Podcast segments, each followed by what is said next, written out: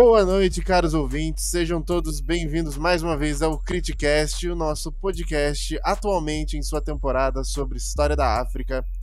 Se juntando a mim hoje, como em todos os outros episódios, o meu co-podcaster Luiz. Dá oi. Olá. Boa, Luiz. Eu gosto de como você é sociável. e hoje nós vamos continuar as nossas conversas sobre identidade e cultura. Em particular, hoje nós vamos falar sobre Kipo, e como ele trabalha a identidade da pessoa negra. E antes disso, o nosso cara Luiz gostaria de falar algumas palavras sobre o episódio anterior que ele sentiu que são importantes para deixar um pouco mais claro o pensamento dele no episódio anterior, né? Então, Luiz, já vamos com isso. Eu não vou ler, porque é muito chato ler a parada no meio de um podcast. Mas eu vou dar uma resumida. Porque também é um texto de três páginas, né? Ah, sim, mas manda ver. É que me incomodou muito que você fez a pergunta e eu não consegui responder direito no podcast passado. Então eu fiz um texto, inclusive o texto ele tá postado na internet, e não lembro em qual site agora. Hum, depois eu vejo e coloco no link da. coloco na descrição do, do episódio. Mas me incomodou muito porque você fez uma pergunta e eu respondi outra. principalmente em relação ao cabelo. Daí eu fiz um textinho falando sobre como a estética pode ser uma forma de empoderamento e de se ver reconhecido e feliz dentro de uma comunidade de solidariedade. Eu até fiz uma. O que, você achou da parte teórica, inclusive, eu te perguntar? Que eu tentei fazer tudo mais embasado em teoria possível. Cara, então, como eu não tenho muito conhecimento dessa parte da teoria, eu li aquilo e fiquei, hum, a teoria é feita de teoria, mas eu achei bacana que você se dedicou a ponto de botar bastante bibliografia sobre o assunto. Não, eu citei Axel Ronet, Georgian Habermas, o bagulho é louco. Ah, eu acho que isso é bacana porque boa parte das vezes que a gente fala sobre assuntos desse tipo, geralmente é aquela coisa de, ah, porque eu vejo dessa forma, porque eu acho que é isso. Quando você traz um, um escrito que tentou dar uma voz mais estruturada para o pensamento, você sabe que o que você vai falar em seguida tem estrutura, né? Então, eu acho que a grande contribuição desses autores para o seu texto foi justamente a questão de que eu não estou falando da minha cabeça. Quer dizer, estou, mas a minha cabeça não está sozinha. São várias outras cabeças de, de vários outros teóricos comunistas também. é, então. a, a minha. Meu texto gira muito em torno de uma série também chamada A Vida e a História de Madame C.J. Walker. Você já viu? Não, essa eu não conheço nem de nome. Porra, mano, o que, que você faz o dia inteiro aí? Vai dizer que você tem uma vida. É, né? Talvez. a Madame C.J. Walker foi a primeira empreendedora dos Estados Unidos que ela fez a riqueza dela baseada numa única coisa, que foi vender produtos de beleza e serviços de cabeleireiro especificamente para mulheres negras. Porque eu falei toda aquela questão de que a beleza e o belo antigamente era um era uma exclusividade do povo branco. E a partir daquele do, dos anos 20 até atualmente, se construiu todo um belo negro, uma beleza negra, que gira muito em torno do cabelo. O cabelo diz muito sobre uma pessoa. Tipo, a primeira coisa que você vê nela é a, a, literalmente, literalmente a cabeça e o, e o cabelo tá ali e você já é uma das primeiras impressões que você causa. Eu falei muito de como é, existia essa negação do ser belo para a mulher preta e para o homem negro de certa forma também, e que esse poder se ver belo está muito relacionado também com sua autoestima que está relacionado a ser aceito por uma comunidade. E eu, por justamente eu não poder externalizar essa comunidade da qual eu teoricamente faria parte, que eu sou pardo, então eu faria parte dessa comunidade afro-brasileira, eu não posso externalizar. Não é externalizado totalmente pela minha pele, que é posto em dúvida, e não é externalizado pelo meu cabelo. Que meu cabelo não pode ser algo. ter uma estética considerada bonita negra. Não sei se dá pra entender, o texto é muito melhor, inclusive. O, o texto é muito bom, eu gosto de escrever porque daí eu não tenho confusão, tá tudo escrito. É, então. É, é, no sentido de, tipo, aquela coisa de. A visão social da beleza nunca perpassou pela identidade negra, né? No geral, assim. É isso, é isso que você tá querendo trazer. Cara, entendi foi nada. Não, tipo, Repete aí, por favor. A sociedade, né? O que a sociedade vê como belo, que a gente tem como construção de beleza ela nunca, em particular nessa época que você tá falando da Madame, ela nunca passou pela mulher negra, por exemplo, né? A visão nunca foi de tipo, ah, a mulher negra pode ser tão bela quanto a mulher branca. É nesse sentido que você tá indo, assim. Ah, sim, sim. Daí se construiu toda uma estética em volta do que é ser negro, os diferentes cabelos, as tranças, os blacks e tudo mais. E é muito bonito, assim, eu acho a pessoa negra, o cabelo negro, tudo muito bonito. Só que é uma coisa na qual eu não posso me ver. E por eu não poder externalizar uma imagem que se encaixe nessa estética, eu não posso ser aceito dentro dessa comunidade. Você tá entendendo que, tipo, minha pele não externaliza essa comunidade e eu não posso me vestir de uma estética que externalize ela, então eu não posso ser aceito, mesmo eu sendo, de fato. É uma espécie de limbo cultural que você se encontra. É, só espera um instante, o Tyler que fez. que participou do outro episódio com a gente, eu tava falando disso com ele, inclusive, e ele me falou de um artigo. Aqui, ó, é um artigo que está na Medium, o site é Medium, M-E-D-I-U-N, M quer dizer, que é conheço, onde eu conheço que é onde eu também postei o meu texto. E o texto que eu tô falando é da Isabela Sena, e o nome do texto é O Não Lugar do Pardo. E ele fala muito dessa, dessa conveniência do lugar do pardo no sentido de que ele é um para se colocar nas estatísticas do estado, ele é considerado negro, mas em qualquer outro lugar ele é posto em dúvida a origem, a raça e a identidade dele, para que ele não se identifique como, como negro propriamente, para criar essa confusão. E de como o pardo é visto como um meio termo entre o não cidadão e o cidadão, que é entre o negro e o branco e que no futuro o pardo virá a ser branco. Que é o negócio da colonização portuguesa, né? Primeiro virão os negros, em breve terão os pardos, e logo os pardos se tornarão brancos. É uma. Isso eu não tô inventando, não. Isso é projeto de colonização portuguesa, gente. Tá? Só pra deixar claro. É, é, engraçado como as pessoas não percebem que quando o próprio modo de vida aqui mudou, né? Quando os portugueses vieram para cá, eles tinham todo um projeto de civilização, religião, sociedade, leis, instituições, tudo. E aí a gente vira e fala, não, porque existe um projeto de embranquecimento da população e as pessoas acham que é loucura. Mas isso aí é, é pura história, entendeu? É simples assim. Eu vou colocar o título e o site lá do meu texto. Se o professor quiser ver, ele pode ver. Se não quiser, também não veja. Ele faz o que ele quiser, ele é uma pessoa livre. Mas o texto termina muito com eu falando de que ah, eu não sou nem negro bastante, nem branco, nem muito gamer, nem muito geek, nem muito hétero, nem muito bi, nem muito nada.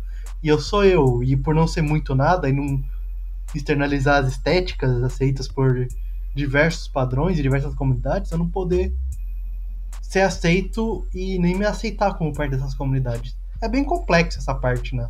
Na verdade, mas eu espero que tenha dado uma aprofundada aí no, no tema no geral e na problemática, pelo menos. Ah, eu acho que aprofundou sim, acho que foi uma contribuição importante. E eu acho que a contribuição é importante em particular porque você se sentiu na necessidade de falar sobre isso.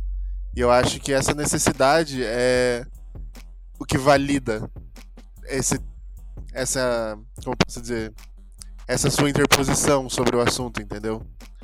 Então eu acho muito bacana. E eu acho até que isso aí que você tá falando, a gente já consegue até engatar no que a gente vai falar hoje sobre Kipo. Porque quando eu comecei a assistir Kipo, a garota, né, a Kipo, ela é roxa. Só que apesar dela ser apesar dela ser roxa, é, com, conforme o primeiro episódio foi passando, eu entendi que ela é daquela, ela é daquela forma pra é, exemplificar uma questão particular dela referente ao seriado, mas também porque a, a própria Kipo já é, entre aspas, uma representação do negro no, no seriado, né? Vou pedir pra você parar um instantinho pra eu agradecer, porque agora estamos fazendo as verdadeiras questões, que é a Kipo é roxa. Sim, eu nunca vejo ninguém falando isso. Porque eu queria muito falar, gente, que é roxa, pelo amor de Deus, é a única pessoa no seriado que é roxa. Foi, foi a primeira coisa que eu percebi. E aí, quando é. ela encontra lobo, fica mais é, clara essa distinção, entendeu? Uhum. É porque aqui, por toda a série, né? Você reparou, assim, que a série, ela, todos os protagonistas são negros, né? Você deve ter reparado, né?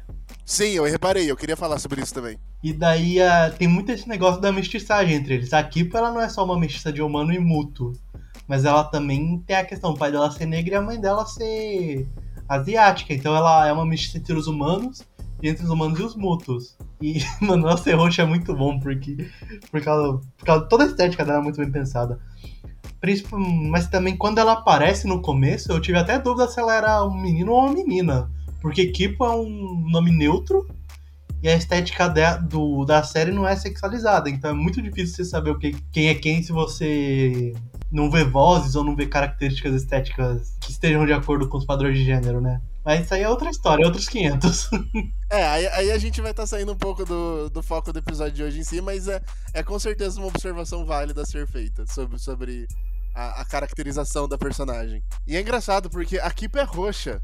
E, e, isso fica muito claro no momento em que ela é expelida pelo esgoto, no início do primeiro episódio. Então, é, é bem engraçado isso. E aí você vê que, assim, a Kipo, ela vem, né, do... Vem do daquele bunker, né, daquela cidade subterrânea dela. É, inclusive eu achava que ela era roxa por causa disso, que ela tinha vivido... Que era como a raça humana tinha evoluído. Mas depois você vê que não. É, então, depois, você, depois que aparece, começa a aparecer o pai dela, né, você vê que, na verdade, aquilo tudo ali era só uma questão então, realmente foi uma escolha feita pra personagem ser representada dessa forma, né? Sim, exatamente é muito engraçado porque você começa a perceber assim, quando você junta os três protagonistas, humanos, no caso, porque tem mais, mais dois, né? Mas quando você junta os protagonistas humanos dessa história e você percebe que todos eles são pessoas negras, você começa a. Sei lá, eu, eu pelo menos inevitavelmente comparei eles. Só que eu não comparei no sentido de um ser melhor do que o outro, eu comparei no sentido de o Benson parece que é aquele moleque que viveu na alta sociedade o tempo todo. Porque apesar dele viver na superfície, que nem a Lobo, ele parece que a vida dele é maravilhosa o tempo inteiro, entendeu? Tanto é que ele se esforça no episódio de aniversário da Kipo para mostrar para ela que a superfície é boa. Ao passo que a Kipo, ela é uma pessoa totalmente inocente e totalmente alheia à condição dela, que é inclusive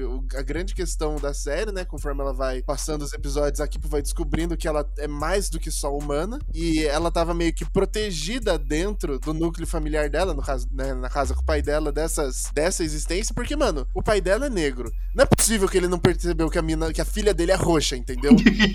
não tem como, sabe? O pai dela tem que saber que ela não é normal. E aí você tem a Lobo, que é até uma das coisas que aquele artigo que você passou aborda, que é assim, ela é uma garota que exemplifica o, o tipo, né, a personalidade do, da pessoa negra que foi forçada a crescer na rua, porque ela sabe sobreviver, ela é durona, o, o sonho dela é uma fantasia de poder na qual ela supera o mundo ao redor dela, sabe? Então.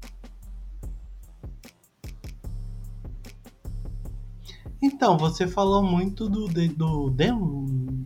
Benson. Denson? Do Denson é, é o. Benson. E o nome do inseto é o quê? Qual? Dave. Dave? Denson e Dave? O, você falou muito do Denson ser um ter vivido uma situação até de privilégio em relação a Lobo. Mas eu acho que essa é uma análise que tá errada, cara, porque. É, é Dayson, de novo? Eu, eu, mano, eu esqueço muito. Pra mim é aqui e a Loba, cara, só isso. Ah, não, mas tipo, não é que eu quero dizer que ele viveu uma vida privilegiada perto da Lobo, não é isso. É que ele vê a vida na superfície como melhor do que a Lobo vê, entendeu? Não, é porque ele viveu entre. Ele teve um amigo mútuo que ajudou ele a crescer que ele conheceu o Dave quando ele era era criança, assim, bem criança. E eles cresceram juntos, né? E o Dave é imortal e só tem um jeito de matar ele e ninguém sabe qual que é. Mas ele também é colocado como aquele tipo Will Smith, o negro que é é brincalhão, e que tem aquela esperteza das ruas para poder navegar entre diferentes ambientes. Então existe também uma relação com aquele switch que a gente falou no último episódio de poder ficar se adaptando e tudo mais. E a loba, ela é realmente, ela é uma criança que viveu em situação de rua abandonada pela família. Não só isso, como abusada pela família, inclusive, porque ela foi criada para ser gado, alimento. E se bem que falar gado é ofensa aí, porque tá comparando com um certo eleitorado aí, né? e a, a loba é melhor do que eles, com certeza. É. E a Kipo, ela, por ela ser uma.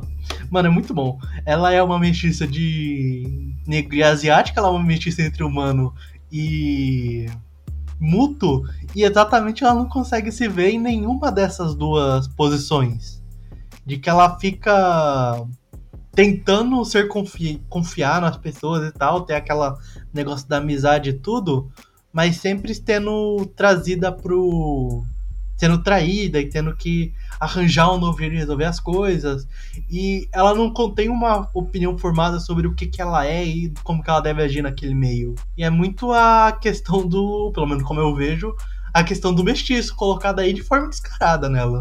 E eu acho que, tipo, encaixa muito com aquela questão que você trouxe no início desse episódio, fazendo referência ao anterior, porque é muito interessante como eles conseguem fazer com que cada personagem ali cada protagonista tenha sua própria jornada. É a Lobo, que é marginalizada, tentando aceitar o fato de que agora ela tem uma família e pessoas que se importam com ela. É o Benson percebendo que ele não precisa mais só lutar para sobreviver, agora ele pode fazer parte de uma coisa que importa mais do que só a própria vida dele, né? Porque ele era aquele negócio, ele ficava aplicando basicamente golpes e seguindo em frente. Agora ele não pode mais aplicar o golpe, agora ele tem uma família. E no meio disso tudo, você tem a Kipo, olha para essas nada, pessoas... entendendo absolutamente nada, inclusive. É, então você Esse tem começo aí ela se fode muito pra entender o mundo. É, ela olha pra Lobo, ela olha pro Benson, vê pessoas que são como o pai dela, mas ela não se identifica com eles. Tanto é que a forma como eles resolvem os problemas é muito diferente dela. Por quê? A, a Lobo quer brigar o tempo inteiro. Ela quer se impor, ela quer lutar. Ela tem aquele bastão dela especial com o negócio de veneno, justamente porque isso faz com que ela se torne mais eficaz e mais perigosa. O Benson e o Dave, não importa a situação, metem um monte de mentira. Os caras tava preso lá pelos lenhadores gato e ele falou assim: "Não, mas você tem que experimentar minha panqueca, ela é incrível". E assim, você só entende. E no final não precisa. Depois, no final não entendeu? precisou. No, e no final não precisou, foi pra nada aquilo lá do. É, uh. Eles estragaram tudo, na verdade. Ele, ele, é, eles estragaram tudo, na verdade. E aí você tem a Kipo, que é uma pessoa que cura o mundo com música. É, é, ela resolveu um conflito que parecia ser um conflito eterno entre cobras e gatos, fazendo um, um heavy metal no improviso, tá ligado? É, chegou lá e falou: Não, mãe, saque esse acorde aqui. então, assim, é bem interessante porque. Não, eu só queria interromper e falar que é muito não, bom. Não, pode interromper. É, não, não é nenhum comentário irrelevante. É só engraçado. A loba tentando usar o ferrão de escorpião contra a cobra e a cobra, tipo: O que, que, que, você tá fazendo? A gente é uma cobra, a gente é venenosa. E ela: Oh shit. É, a fala da cobra é muito boa, querida. Você não tem ideia de quanto veneno está correndo em mim agora. E é uma. Até uma frase simbólica, porque, porque você pode ver veneno como veneno realmente o químico, mas pode ser o veneno a maldade do, da sociedade, a desconfiança e tudo mais. Que tipo, a lobo injeta o veneno dele nos outros pra poder vencer e tudo mais. É toda uma analogia aí que eu tô inventando, né? Mas eu acho que faz sentido, porque eu até pensei nisso na hora. Assim, não, não em particular a questão do veneno, mas eu pensei assim, tipo, é como se toda a sociedade do, do universo da Kipo girasse em torno da compreensão. E aí ela vai pra rua, ela sai da casa dela e ela encontra pessoas, e no caso, que não partilham dessa ideia de afeto e compreensão. Para mim, a Kipo é como se o Carlton saísse de Bel Air e fosse morar com o Will, tá ligado? muito bom, muito bom. É engraçado, porque o pessoal ali, os mutos, eles são meio burros, assim, porque Todo mundo quer viver suave, mas eles não conseguem viver suave simplesmente porque não dá, porque são diferentes. E aqui chega para mostrar que apesar das diferenças, todos podem viver juntos. É que não explorou muito como que era a relação dos multos anteriormente à chegada da Kipo, né? Nem tem espaço na série para isso. Talvez no futuro filme da Loba que vai ter. E é muito legal porque aquele artigo que você passou pra gente lê, né, sobre o Kipo, sobre a série Kipo, ele explora exatamente essa questão. Essa questão de que você tem três personagens, as três personagens são protagonistas, elas têm o desenvolvimento pessoal próprio, a sua própria identidade. Elas são todas personagens negras e todas elas são diferentes. E aí eu sempre lembro do nosso primeiro episódio, quando a gente começou a trabalhar esse assunto. Porque é aquilo, é, é aquela visão de que o negro é a mesma coisa em todo lugar. Não, entendeu? Até mesmo compartilhando o mesmo ambiente, eles são pessoas diferentes, têm que ser tratados, é, têm que ser compreendidos, né? Tem que ser vistos a partir dessas diferenças. Você não pode tratar todo mundo da mesma forma, porque um dos grandes jeitos de você perpetuar o racismo é você anular essas diferenças entre as pessoas do povo negro, né? Não, sim, sim. Mano, eu tava um pouco distraído porque eu fui pesquisar o bagulho do filme da Loba e eu não posso colocar Loba, eu tenho que pôr Loba, de Kipo e tudo mais. E daí fica aparecendo um monte de fanfic da Kipo e a Loba namorando. eu me distraí, me distraí pouco. Tudo, tudo por causa daquele episódio dos sonhos, com certeza. Nossa, aquele episódio é maravilhoso, por favor, gente. Mas não vamos nem falar de. Não vamos entrar no gênero e na orientação sexual, por favor. Vai ser outro, outro, outro rolê. Até porque Equipo foi o primeiro. Primeira série, primeiro desenho que teve um personagem falando eu sou gay. Ah, é? Essa parte nossa, eu achei essa parte muito engraçada. E eu achei engraçada porque eu fiquei tipo, nossa, mas você vive numa sociedade pós-apocalíptica. É, como é que ele sabe? Como é que, que ele se relacionou? Sabe? Como é que você sabe? Não é nem essa a minha questão. É, a minha questão é: como é que você sabe as construções e identidades e afins relacionadas a gênero, tá ligado? Quem que virou para você e falou que se você gosta de pessoas do mesmo sexo, você, você é gay, entendeu? Tipo, aonde você aprendeu isso no seu universo, sabe? Não, mas a representação é muito boa, principalmente vinda de um personagem negro, porque existe, eu não sei se você sabe, mas a, a não, é, não é que a comunidade LGBTQIA+, seja racista, mas existe muito preconceito para com o homem gay.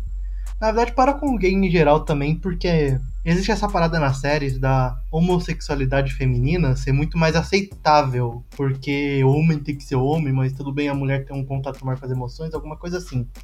Mas tanto que tem uma dezena de séries em que tem mulheres lésbicas em relações lésbicas. E é muito difícil ter uma série com relacionamentos gays masculinos. De novo entrando nesse negócio de gênero. Desculpa. Não, mas é porque não tem como não comentar sobre isso, porque né, parte, parte da, da representação, né, parte da personalidade dessa personagem vem dessa ideia, então é importante que isso seja abordado. E é interessante que seja o Homem Negro também, por eu já falei, mas o Homem Negro nos Estados Unidos é tido como o símbolo da masculinidade do poder viril. No Brasil também, né? No mundo, eu acho, assim como tendo pausão e sendo fortão e tudo mais. E existe muito preconceito dentro da própria comunidade negra contra, contra a homossexualidade masculina. Por causa de ferir essa construção do homem negro como símbolo da masculinidade. E existe muito essa visão de que o homem tem que ser viril e o homem negro em particular tem que ser o mais viril ainda, né? Isso é uma herança colonial extremamente racista, é só isso que isso é. Não, é pra compensar. Você tá escravo, tá fudido, mas tem o pau grande. Volta, volta ao seu trabalho de fudido aí, por favor. É, é, é muito absurdo, né? A ideia. E Kipo foi muito elogiado, pelo que eu tava lendo na crítica, pela forma como trabalhou de forma sensível o assunto de etnia. Eles até fazem comparação com Steven Universo e a forma como Steven Universo trabalhou as questões de gênero, né? Então, eu queria saber da sua opinião, assim, considerando a fala até que você fez no início do nosso episódio, como você considera a série nesse sentido? Você, você acha que eles realmente deram voz às questões, por exemplo, das pessoas mestiças com a Kipo, assim, é, é que você citou o não lugar do mestiço, por exemplo, né? Você acha que a série concorda? Você acha que a série traz essa visão de realidade, de mundo, assim, da, da pessoa mestiça, né? Também considerando que é a sua vivência pessoal, pelo que você comentou? Ela traz a questão, mas ela não dá nenhuma solução, porque não existe solução. O que é ser mestiço depende muito do que você vive e de como você interpreta o que você viveu. Mas eu acho interessante a forma como eles abordaram, porque tá transpassado em absolutamente tudo. Só que no final é aquele mundo utópico do socialismo revolucionário. Ah, é. Sim. É, a vida real não é assim, a gente sabe, por isso a gente assiste desenho. Mas. a, a, vantagem do capitalismo é que fica fazendo esses desenhos para compensar a exploração. É, é, é a única novo, vantagem. É o novo circo, né? Você faz desenhos mostrando, olha como o mundo pode ser bom e diferente. Só que eles não contam para você que o problema são eles, né? É, a gente tá se desviando muito do assunto.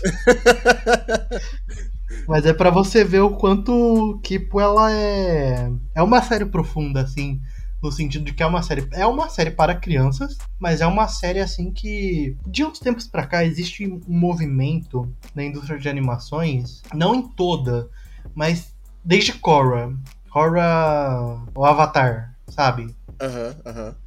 The Legend of Korra, que foi a primeira personagem bi a ser representada que só que na verdade nem tem beijo, é só segurar as mãos. E a, só que aquela é considerada a primeira série que teve representatividade. Desde lá, cada nova série que sai nesse sentido vai dando novos passos, com o Steven Universe discutindo a relação. Hora de Aventura discute abandono, por exemplo. Hora de Aventura tem beijo lésbico no último episódio. É verdade, tem isso aí também, né? Você esqueceu desse pequeno detalhe. Não, tem tido essa, essa evolução e o Big Mouth é só a, última, a última novidade dessa evolução que tem tido desde Korra. Mas também sobre essa evolução da representação de personagens negros, personagens gays, porque a Korra também ela é negra, apesar de ser de uma região fria, ela os a tribo das águas é muito baseada nos Inuites, que eles são um povo de pele escura. Como são todos os povos originalmente, né? Qualquer povo, se for voltar bastante, é negro. Chinês é negro, europeu 10 mil anos atrás que construiu Stonehenge é negro. Tudo é negro.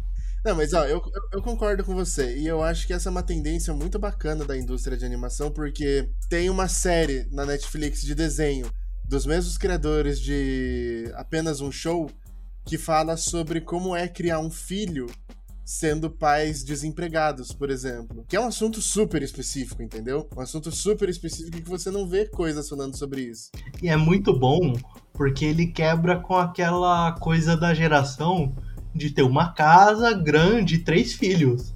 Porque, tipo, são duas pessoas adultas, as duas trabalham, tem uma filha ainda tem que dividir a casa com mais duas pessoas para poder fechar tudo ali. Então tem essa parada de como essa nova geração tá criando os filhos, em que ambiente eles estão sendo criados.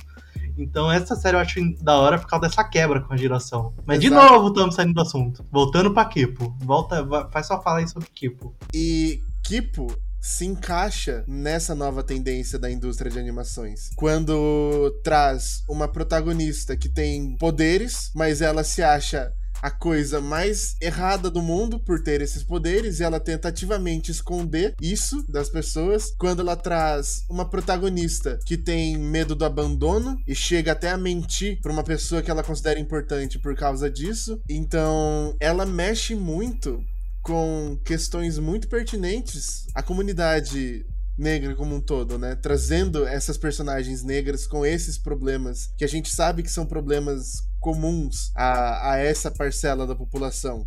E é claro que a gente sabe que não é por escolha dessas pessoas, é óbvio, né? Vivemos num sistema capitalista. Ele se esforça bastante para manter as coisas do jeito que estão. Mas você falou muito do começo de quando a Kate tá descobrindo os poderes. E assim, já se falou. Os três personagens representam três formas de negritude. Aquela mais streetwise, Will Smith, e mais sacana e tudo mais, espertalhona. E a loba, que é mais criança que foi abandonada, abandonada pelos pais e desconfia de tudo, e a Kipo que ela é mestiça. E ela, essa, quando se descobre que a Kipo ela também é parte mútuo, existe uma reação muito diferente pelos dois, porque a primeira reação do Benson, mano, suavíssimo, eu tenho meu parceiro aqui, David, que também é música, tá tudo certo, tudo em casa. E a primeira reação da Lobo é fugir, sendo que a, elas já estavam criando um bonde de ser irmãs ali. E aliás, outra coisa que é muito interessante é o fato de que são pessoas de 12 10 anos interagindo, né? É, a Kipo tem. Ela, no episódio lá do Parque de Diversões, ela tá fazendo o quê? 13, 14 anos? 13, é. É, e a Loba tem o quê? Tem 10 anos a criança, uma coisa assim, elas são todos muito novos. É realmente naquela fase em que você tá deixando de ser criança e começando a contemplar um mundo adulto bem de longe ainda. Você ainda nem é um adolescente direito.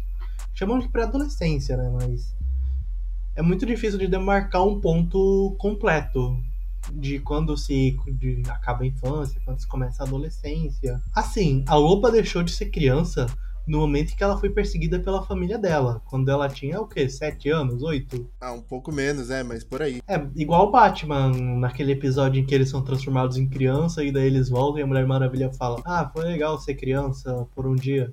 E o Batman fala: Eu não sou criança desde os oito anos de idade. Quando ele viu o assassinato dos pais.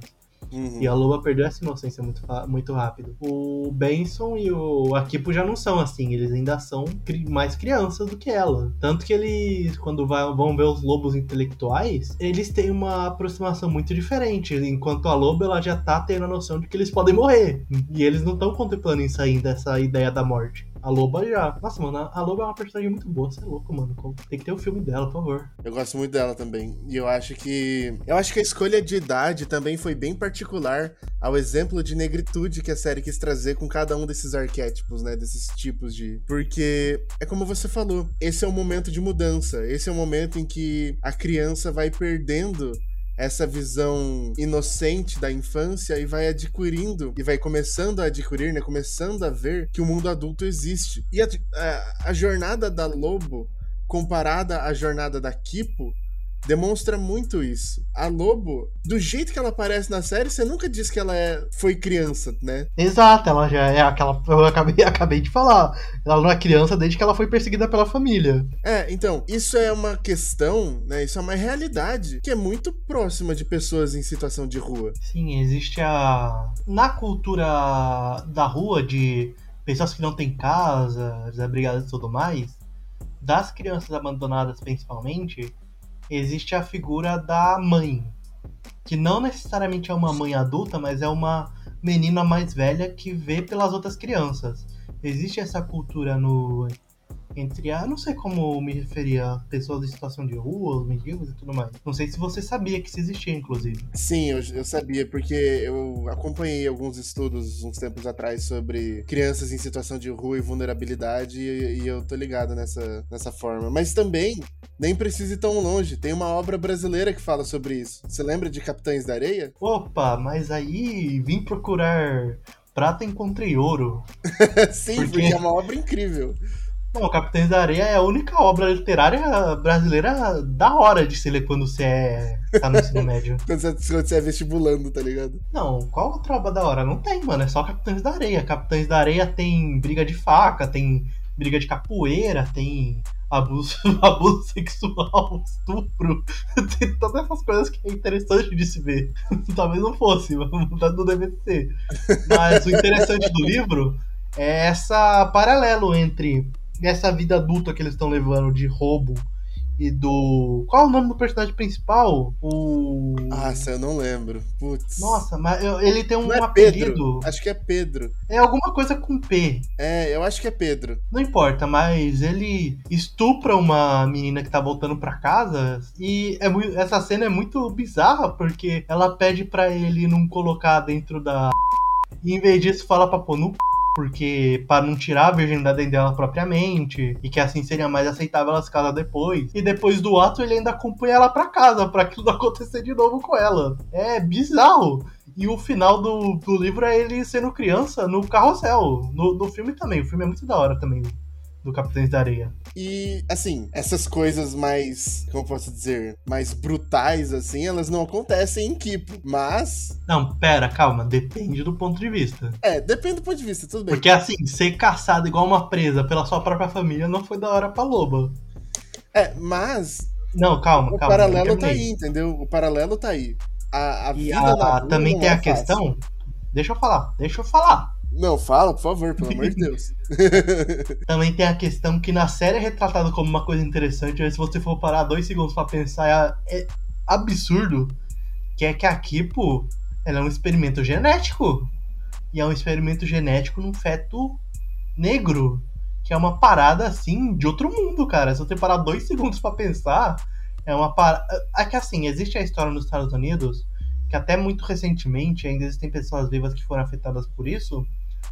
Negros eram usados em experimentos científicos, médicos, com doenças até sexualmente transmissíveis, sem o conhecimento deles. De que eles. Os médicos sabiam que das doenças que eles tinham e não tratavam ou davam tratamentos experimentais e eles estavam servindo de experimento. E isso é recente, tipo, anos 60, assim. Tem pessoas vivas hoje que foram parte de experimentos científicos de pessoas brancas perpetradas contra pessoas negras. E se você parar dois segundos pra pensar, tipo, é isso, cara. Na, que toda aquela ideia científica lá daquele compound que o pai e a mãe dela viveram é toda errada, né, na real. Vamos ser sinceros.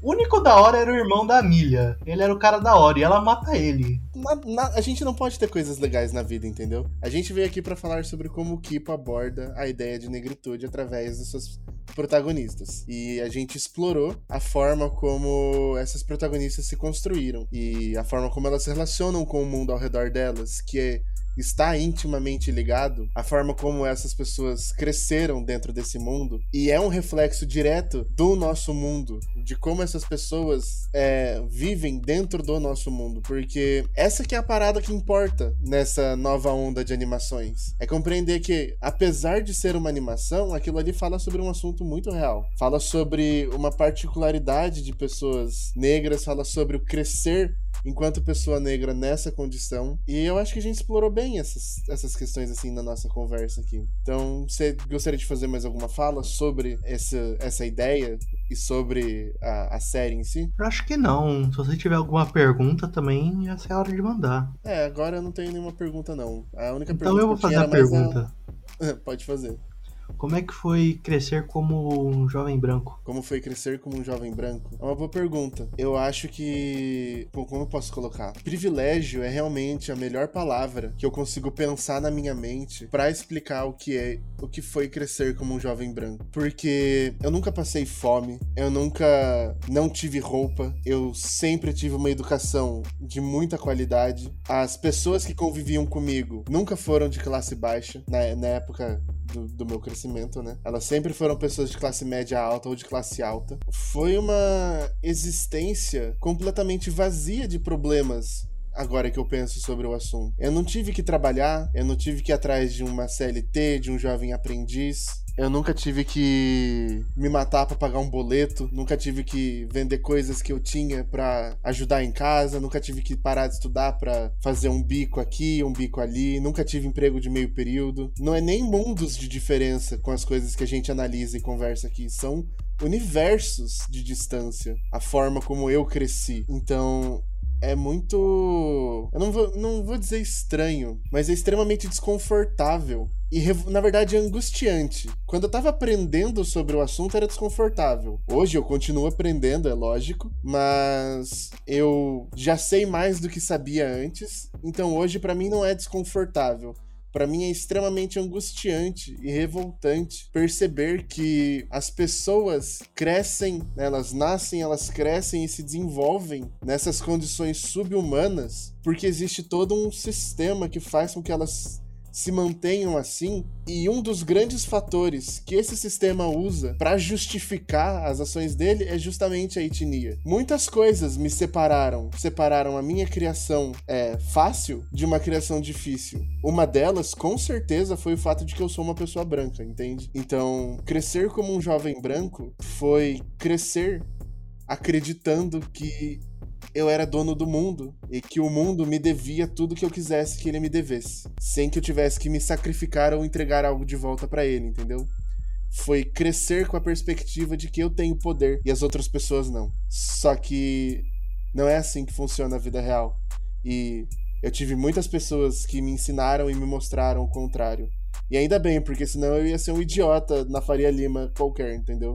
Não, foi uma boa fala, foi da hora, foi da hora. Bem mais profundo do que eu esperava. E. Não, só quis trazer porque você me perguntou e não no semana passada e não é uma pergunta fácil de responder. E eu quis devolver. Não, mas eu achei legal, cara, porque Não é o tipo professor, eu não lembro. Eu não lembro o autor que ele fala, que perguntaram a mesma coisa, ele devolveu a pergunta igual pro cara e o cara não soube responder. Mas eu só faria a crítica de que você vê muito a, o negro como a vítima da sociedade, como o proletário só. E eu já não tenho só essa visão. É, eu enxergo mais nessa questão de classe mesmo, não como vítima, mas como proletário. Vítima? Vitimismo? é, eu até peço desculpas, né? Caso minha fala né, tenha saído com essa visão. Não é essa a ideia que eu quis transparecer, mas se foi assim que foi encarado, eu realmente me retrato aqui. Beleza, então. Muito obrigado mais uma vez a todos vocês que acompanharam mais um episódio do Criticast. Essa temporada que nós estamos fazendo logo chegará ao fim. Acho que tem mais um episódio, né? Nessa temporada. É, só tem o de pan-africanismo agora, que é a semana que vem. E pronto. Isso, temos mais um episódio nessa temporada, mas nós voltaremos. A gente conversou, eu e o Luiz, e a gente topou continuar com esse projeto, então nós voltaremos com outra temporada e com outros assuntos. Então, mais uma vez, muito obrigado a você que acompanhou a gente até agora. E a gente fica por aqui. Até a próxima. Falou!